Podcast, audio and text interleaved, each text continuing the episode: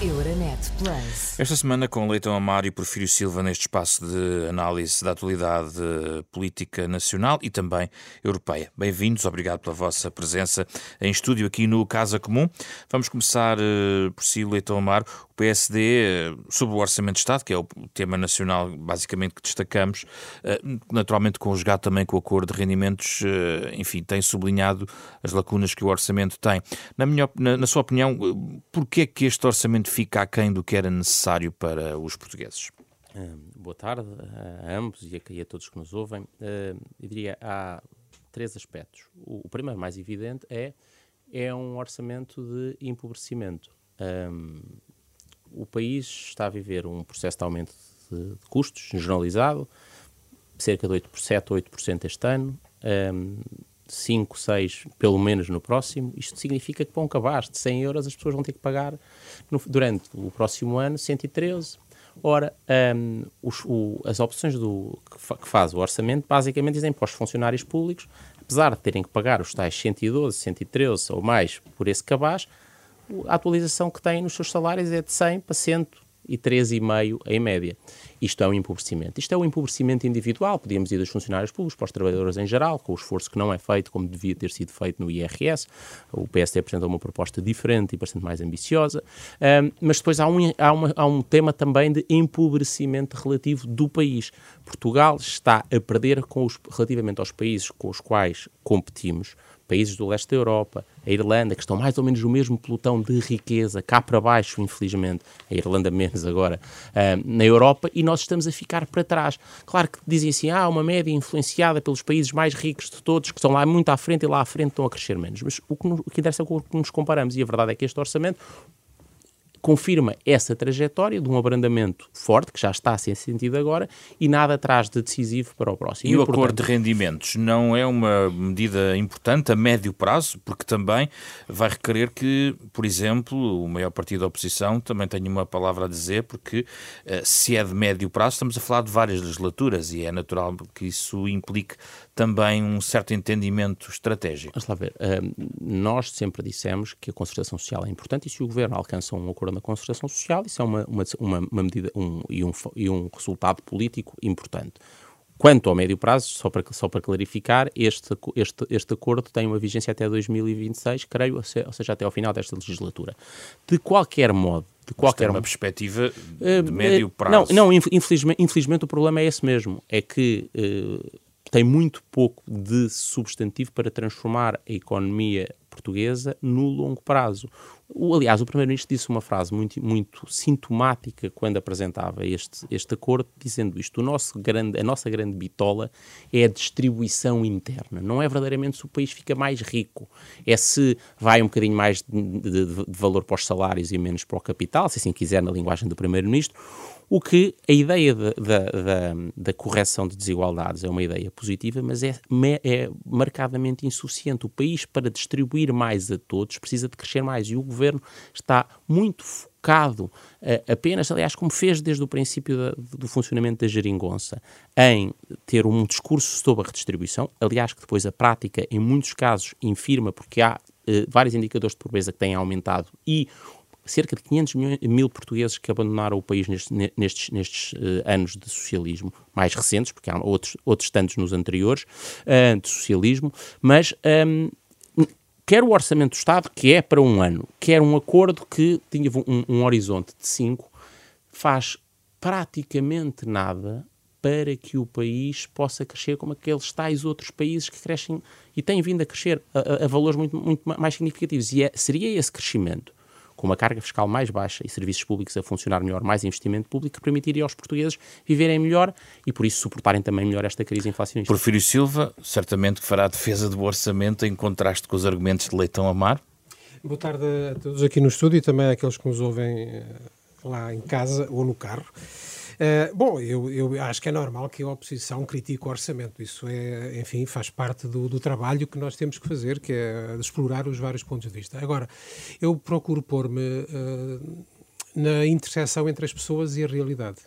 Qual é a realidade? A realidade é que depois de uma pandemia estamos com uma guerra na Europa com consequências importadas uh, muito, muito, muito duras que põe um grande stress sobre a vida das famílias, sobre a vida das pessoas. E é evidente que nós, nem nós, nem ninguém consegue uh, fechar o país a todas as influências negativas de uma situação como essa. O que é que isto interessa às pessoas? Interessa às pessoas que nós temos que nos focar em procurar compensar, em procurar mitigar os efeitos dessa situação, mesmo que não consigamos em cada ano fazê-lo para toda a gente.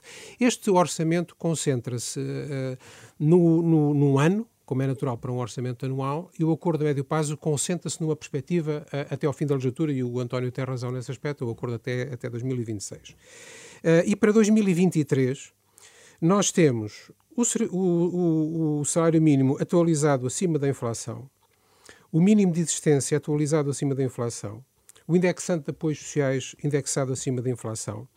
Em 2023, as pensões o aumento das pensões mais o, a meia pensão que foi entregue agora uh, vai subir em linha com a inflação, pelo menos.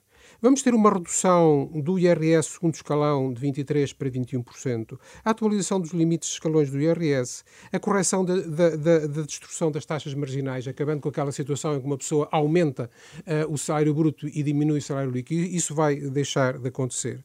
Vamos continuar a apostar nas famílias com crianças, aumentando o abono de família, aumentando as deduções no IRS a partir do segundo filho, aumentando a garantia infância.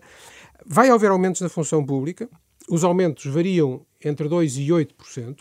É verdade que o, é um caso em que nos focamos principalmente naqueles que ganham menos, Uh, e depois há os efeitos indiretos, aquilo que nós chamamos de rendimentos não salariais e que importam à vida das pessoas. Acabámos de ouvir no noticiário que antecedeu esta, este programa uh, a injeção de 3 mil milhões de euros na energia. Na, na energia. Isso, e numa expressão feliz do, do Ministro do Ambiente, uh, fazer baixar o gás, fazer baixar a eletricidade, faz baixar os outros bens porque reduz os custos de produção das empresas.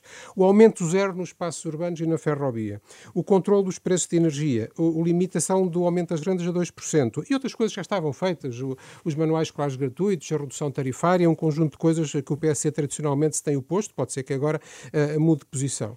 E ao mesmo tempo, a investir nas empresas, a reforçar as empresas que investem e a reforçar a capacidade de capitalização das empresas, fazer melhor do que, do que já se fez no passado e as empresas já estão hoje num grau de capitalização bastante melhor do que estiveram no passado e fazer isto ao mesmo tempo mantendo as contas públicas. Aí é que eu gostei, eh, começou por sublinharem eh, o momento que vivemos de guerra, esse momento de incerteza, o Ministro das Finanças tenta contrapor a ideia de estabilidade. Mas, evidentemente, há aqui um quadro de incerteza global, digamos assim, e muito europeu, que pode fazer deslizar todos esses compromissos ou pensa que esse risco está controlado? Vamos lá ver uma coisa. Nós não podemos ser demagógicos e não podemos dizer que uh, se a Rússia puser uma bomba nuclear na Ucrânia que vai ficar tudo na mesma. Quer dizer, nós temos que ter a noção perfeita de que vivemos numa incerteza brutal. Agora, o que nós temos que fazer, e é por isso que eu francamente não posso aderir àqueles que no primeiro dia da crise já sabiam todo, tudo o que tinha que se fazer daí para a frente. Nós temos que ir adaptando as respostas à medida que as coisas estão acontecendo. Porque as, a, a, a, situação vai evoluindo, a situação internacional. E o orçamento vai... tem margem, almofadas para isso, prefiro O orçamento tem margem. E essa é uma das razões pelas quais uh, bem, o PSD agora está um bocado na posição do PCP e do Bloco, que quer sempre mais. Quer dizer, mas nós não podemos, no primeiro dia, Uh, nem no primeiro ano, nem no primeiro orçamento, gastar tudo aquilo que temos para tentar responder às pessoas porque nós precisamos de fazer o suficiente para atender àqueles mais desfavorecidos neste momento, àqueles que sofrem mais imediatamente, porque há uma diferença entre faltar o pão ou faltar o gelado. Quer dizer, são duas coisas diferentes, nós temos que perceber isso.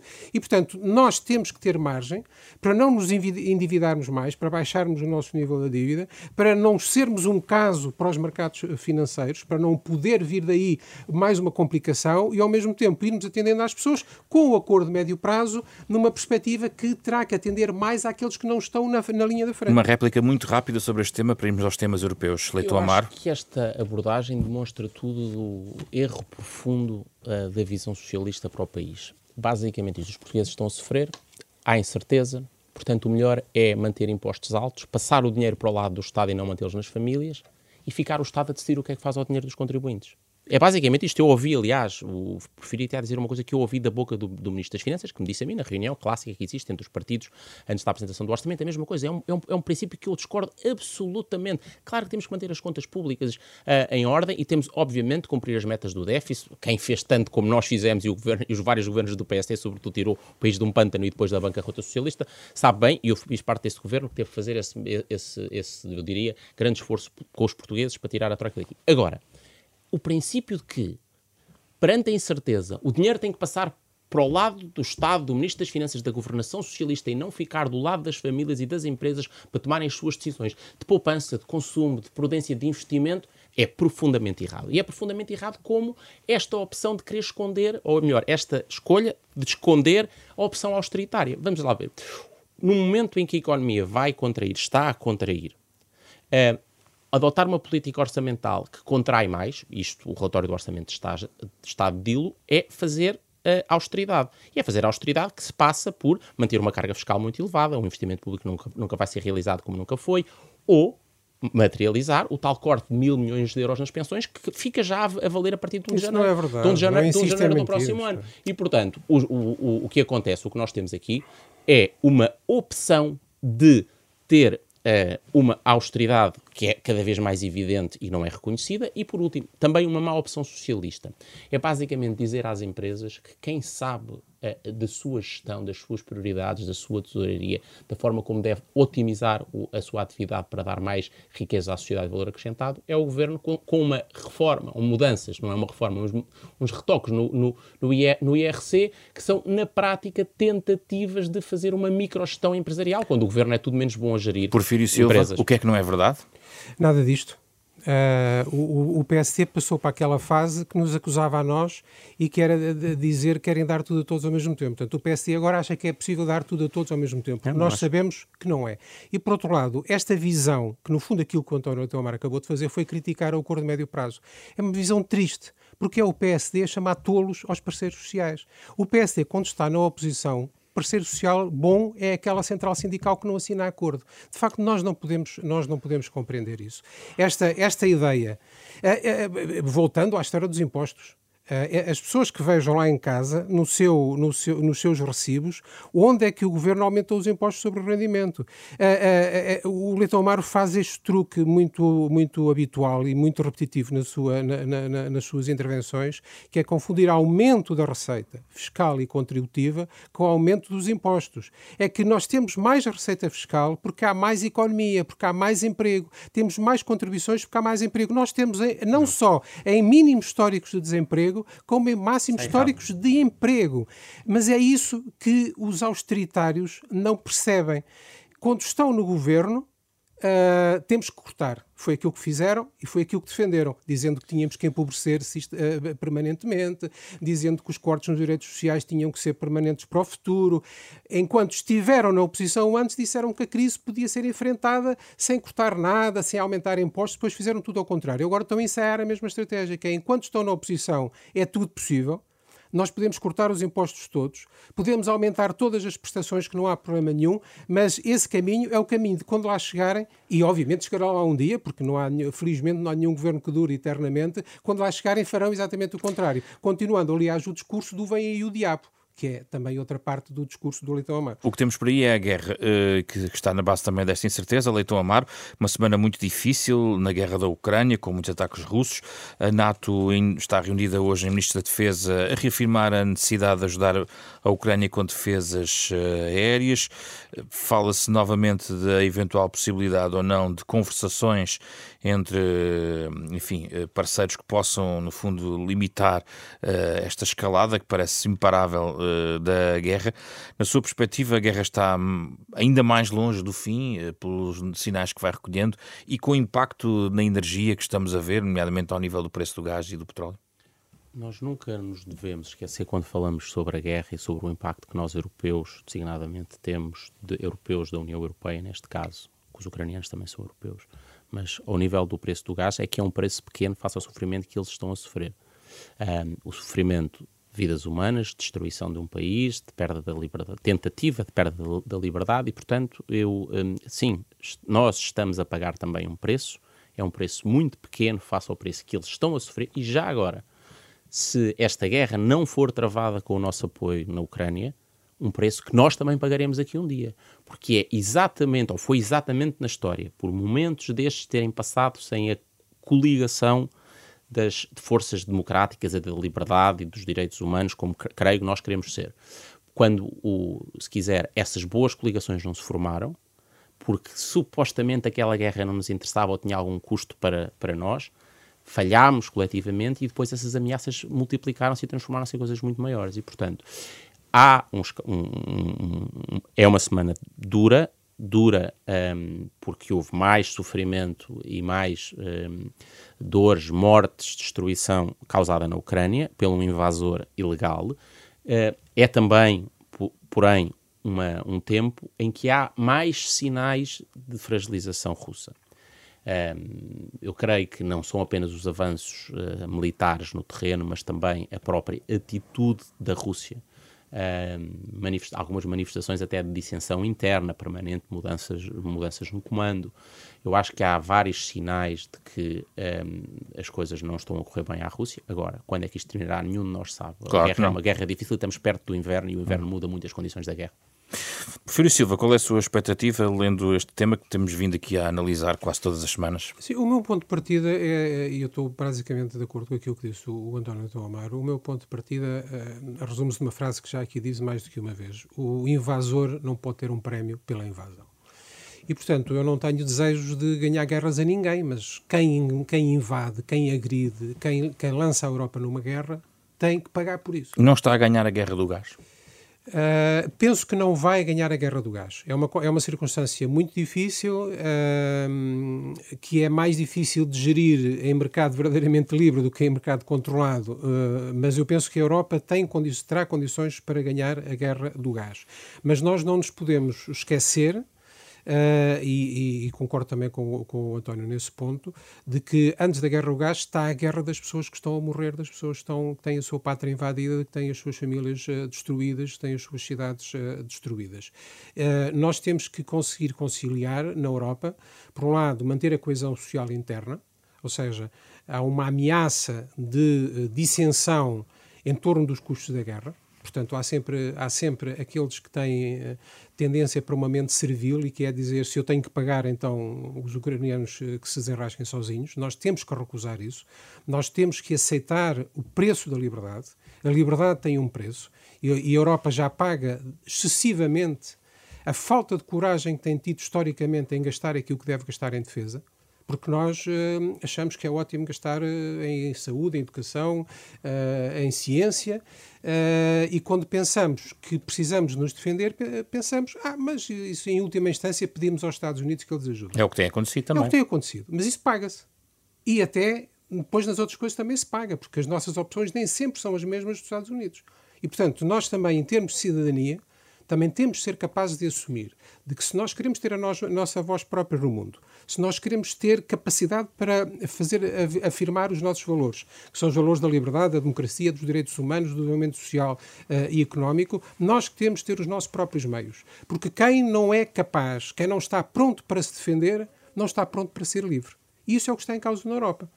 Com uma comissão, a comunidade política europeia agora lançada, eh, em Praga houve muitas conversas sobre isto, Leitão Amaro, esta ideia de reforçar a coesão, de evitar fraturas, parece-lhe hum, que está a ser eh, conseguida, até estas iniciativas tentam também alargar o espaço de influência geográfica da própria União, para além das fronteiras de, dos 27. Hum, por exemplo, a eleição de Meloni, que é a favor, digamos assim, da, da, posição consensual europeia em relação à Ucrânia, apesar de ser um, um governo uh, mais à direita do que uh, outros governos uh, na Europa. Que sinais vê da coesão europeia neste, desse ponto de vista?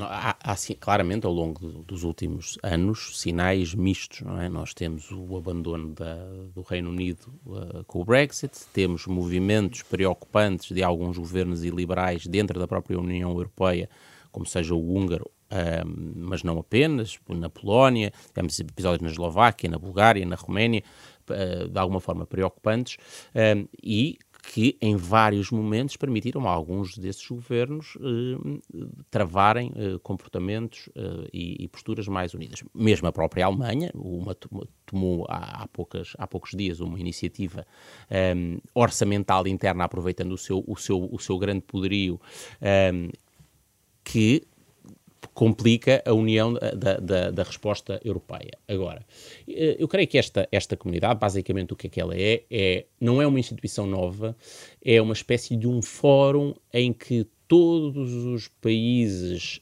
da considerada Europa política política, porque, enfim, é discutível que, que Israel um, esteja dentro das fronteiras, mas está politicamente alinhado e, portanto, foi, foi, convidado a participar também. Portanto, eu creio que foram 44 países da chamada Europa Política.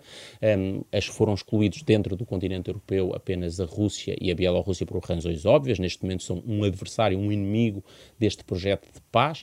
Uh, mas, portanto, não é um, um, uma instituição internacional, Portanto, está longe ainda de poder conseguir organizar ações, ter uma ação própria, mas pode ser um bom ponto onde grande diversidade, que é ainda maior de assimetria e heterogeneidade, ainda é maior que dentro da União Europeia, possa criar canais de diálogo para que se calhar aquilo que aconteceu na Ucrânia, porque se calhar os europeus andaram uns anos eh, e a União Europeia andou uns anos a dormir, a Alemanha desde logo um, com grande responsabilidade aí, um, mas nós todos, eu, eu, acho que é uma responsabilidade coletiva termos deixado, depois da anexação da, da Crimeia, um, que, que, que, a ameaça russa prosseguisse, pode, pode ser o. Uh, o, a semente para algo que é uma construção, que não vai evoluir, obviamente, para já para uma união política, está longe da União Europeia sequer, mas pode ser um, um espaço intermédio de diálogo e de construção, para já é isso. Não vale a pena sermos demasiado claro. otimistas, mas, mas é bom. Prefiro Silva, além de falar sobre a unidade política europeia, há um, uma, uma pergunta que queria deixar a propósito do tema anterior, porque Macron sinalizou que não quer em definitivo, ou pelo menos opõe-se, continua a opor-se àquele gasoduto que Portugal e Espanha forçam muito para tentar também ajudar a Europa neste, neste processo. Isso também não é mais um sinal de fraturas que todo este conflito vai deixando? Claro que é. A França é um grande país egoísta. Pronto, para dizer as coisas dessa maneira. E não muda muito, eh, mesmo quando mudam os governos nessa matéria. Uh, temos muito que aprender uh, para, para, para mudar algumas coisas na Europa e a França está a defender o seu quintal. Não há outra, não há maneira mais simpática de dizer isto. A França está a defender o seu quintal. Eh, esperemos que seja possível convencer o seu, o seu Macron a fazer, a fazer diferente. Uh, e mesmo a história, da, e isso até se liga à história da comunidade política europeia, porque no fundo foi a ideia do, do presidente Macron. Uh, a comunidade política europeia tem fragilidades evidentes uh, se for mais do que uma reuniãozinha. Basta, basta lembrar só o incidente de, de, de, do Reino Unido chegar e mandar tirar a bandeira da União Europeia porque não queria a bandeira da União Europeia na sala. Isto é de um ridículo atroz. E depois a comunidade política europeia pode servir para uma coisa que muita gente na Europa há muito tempo quer, que é haver uma Europa a várias velocidades. Há os que estão no centro e mandam, e depois há os outros cada vez mais na periferia, que enfim terão alguns fundos e tal, mas não mandam muito. E isso é absolutamente inaceitável para Portugal, que sendo um, uma potência média na Europa, sempre teve uma influência importante eh, nos seus vários governos, portanto nem sequer é uma questão de, de que cor é que é o governo, sempre teve uma, uma, importância razoável e uma influência razoável no processo de decisão uh, europeu. Com o reforço da Comissão Europeia, que está ligado a essa Sim, opção. está sempre. Os, as, eh, só as potências grandes é que não gostam da Comissão Europeia. As potências pequenas e médias gostam normalmente.